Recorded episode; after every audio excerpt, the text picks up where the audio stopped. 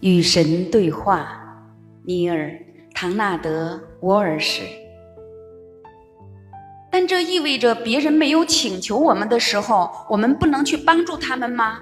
肯定不是这样的，否则我们就不能帮助印度挨饿的儿童、非洲苦难的民众，或者贫民，或者各地受备受压迫的人了。否则，所有人道主义的努力都将白费，而所有的善行都会被禁止。难道必须等某个人朝我们发出绝望的呼声，或者某个国家的人民哀声求助，我们才能获准去做明显是对的事吗？你也看到的，这个问题本身就是答案。如果某件事明显是对的，那么你就去做。但请记住，别向你所谓的对与错下终极判决。事物是对是错，只是因为你说它而已。事物本质上没有对与错。真的吗？对与错并非本质的条件，而是个人价值系统中的主观判断。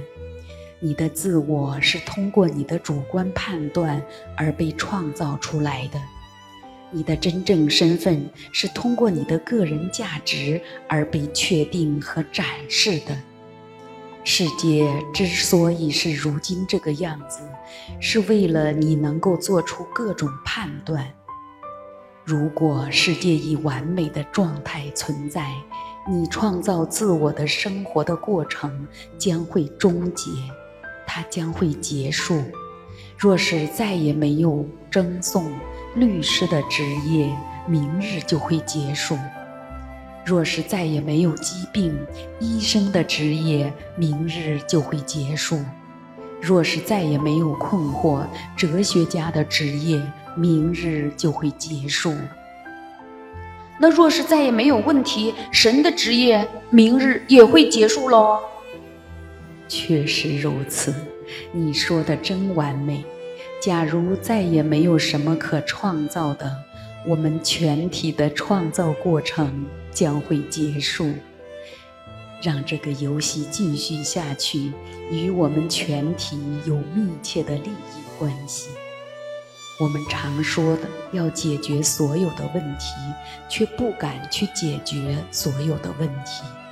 否则，我们就没有别的事可做了。你们的军事工业复合体非常明白这个道理，所以一切成立反战政府的尝试都会遭到他的极力反对。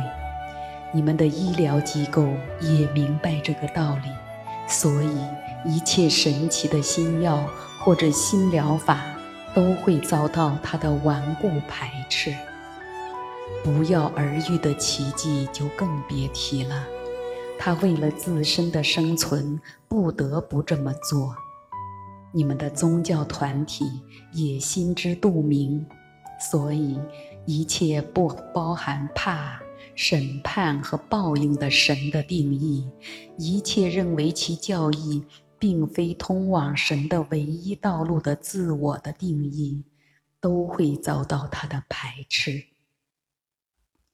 如果我告诉你，你就是神，宗教还有什么意义呢？如果我告诉你，你已痊愈，科学和医学还有什么意义呢？如果我告诉你，你将会平静地生活，那些致力于和平的人还有什么意义呢？如果我告诉你世界已被修好，世界还有什么意义呢？那些修水管的工人还有什么意义呢？世人基本上可以分为两类：把你想要的东西给你的人，修东西的人。从某种意义上来讲，即使那些只是把你想要的东西给你的人，肉贩。面包师、制蜡工人也是修理者，因为你对事物有欲望，通常意味着你对它有需要，所以人们说瘾君子需要修理。因此，当心点儿，别让欲望变成瘾。你是说世界上将会永远充满各种问题吗？你是说世界的现状其实正是你想要的吗？我说的是，如同雪花以它的形状存在那样，世界以它的现状存在。原因在于它的现状是被设计好的，它的现状正如你们的生活的现状是被你们创造出来的。你们想要的，就是我想要的。等到你们真的想要结束饥饿那一天，人世间将不再有饥饿。我赐给你们许多可以用来做这件事的资源，你们有各种各样的工具可以用来做出这个选择。可是你们没有，不是因为你们没有能力去做。世界能够在明天便消除饥饿，只是你们选择了不去消除。你们宣称有许多理由导致每天必须有四万人死于饥饿，其实那些都不算理由。然而，就在你们说无力阻止每天四万人死于饥饿的同时，你们每天还将五万个人带到你们的世界来开始新的生活。你们居然说这是爱。你们居然说这是神的计划，这个计划完全没有逻辑或者理性，怜悯就更别提了。我正在用平白浅显的语言来向你表明，世界以目前的方式存在，是因为你们选择了让它这样。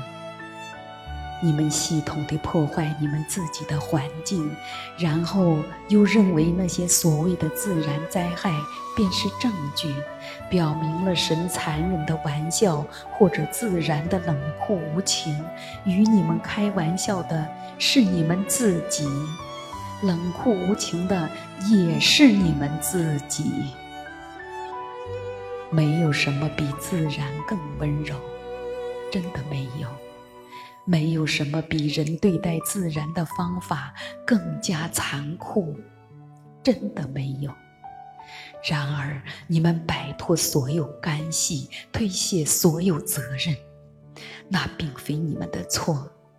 你们说，而且你们这种说法确实也对，那并非对错的问题，而是选择的问题。你们可以选择在明日结束砍伐你们的雨林，你们可以选择不再消耗笼罩你们星球的保护层，你们可以选择中断对地球精妙生态系统的持续攻击，你们可以设法将雪花拼回原来的模样，甚至至少别让它不可挽回地融化下去。但你们愿意那么做吗？你们同样可以在明天就停止所有战争，那是简单而容易的事，那只需要向来只需要你们全部人同意就行了。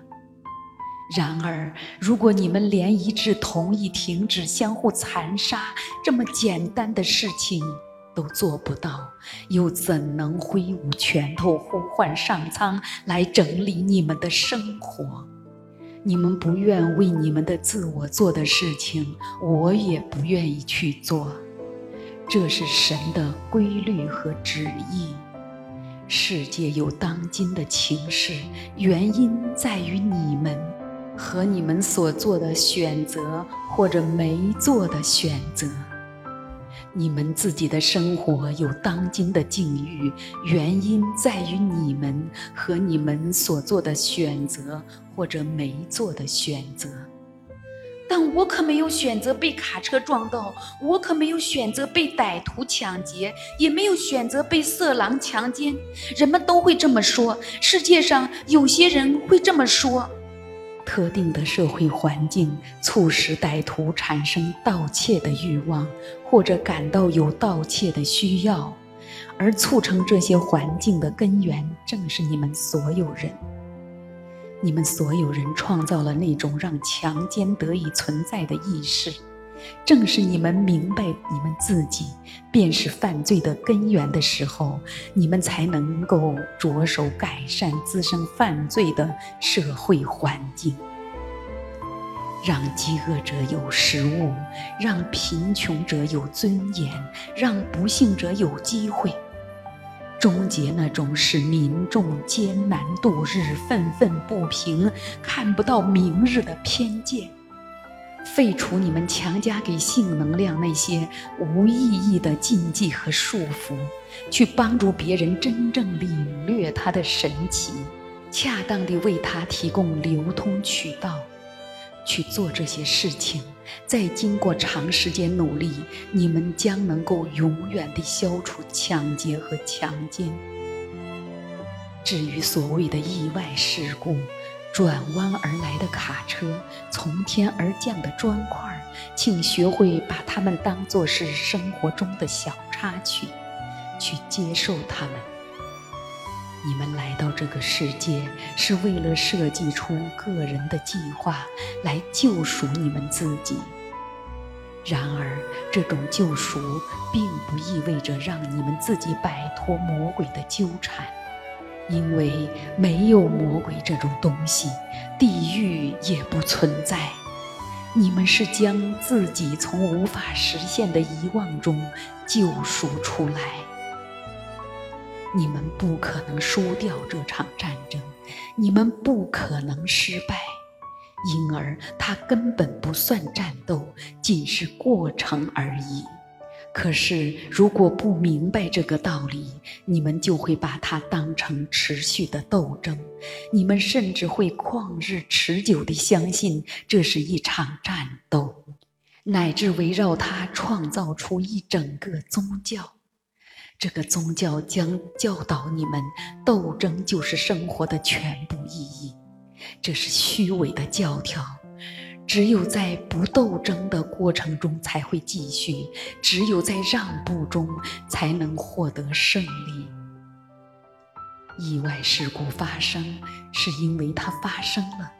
在生活的过程里，某些特定的因素会在特定的时刻以特定的方式聚集，产生特定的后果。出于你们自己的某些特定的原因。你选择称这些后果为不幸，然而，如果结合你的灵魂的任务安排来看，或许它根本并非不幸。我告诉你，世上没有巧合，没有偶然发生的事情，每件事、每次显遇都是你的自我召唤给你的自我的。目的是让你能够创造和惊艳到你的真实身份。所有真正的大师都明白这个道理，所以这些神秘的大师在面临你们所谓的最糟糕的生活经验时，依旧能够处之泰然。有些基督教的伟大导师也懂得这个道理。他们知道，耶稣并没有因为将要被钉上十字架而惊慌，反而充满了期待。他可以走开，但他没有那么做。他能够随时停止该过程，他拥有那样的能力。然而，他也没有那么做。他任由自己被钉上十字架，目的在于借此展现人类的永恒救赎。看吧，他说：“看看真相是什么。要明白这些事情以及别的事情，你们也能做到，因为你们是神。难道我没有说过吗？可是你们并不相信。既然你们不能相信你们自己，那么就请相信我吧。”耶稣十分。慈悲，他热切地希望以如此壮烈的方式，并创造出这种方式，让世人明白，所有人都能够上天堂，而且如果没有别的办法上天堂，就通过他吧，因为他战胜了悲惨和死亡，你们也能战胜。基督最深刻的教诲，并非你们将会拥有永恒的生命，而是你们本来就有；并非你们将会拥有神的手足之情，而是你们本来就有。并非你们将会拥有一切你们想要的东西，而是你们本来就有。要达到那种境界，你们只需要明白这个道理，因为你是你们的实在的创造者。你们想要生活展现什么样的面貌，生活就将会展现什么样的面貌。事物。最初只能在你的思维中存在，这是创造的第一步。胜负就是思维，你的思维就是万物的起源。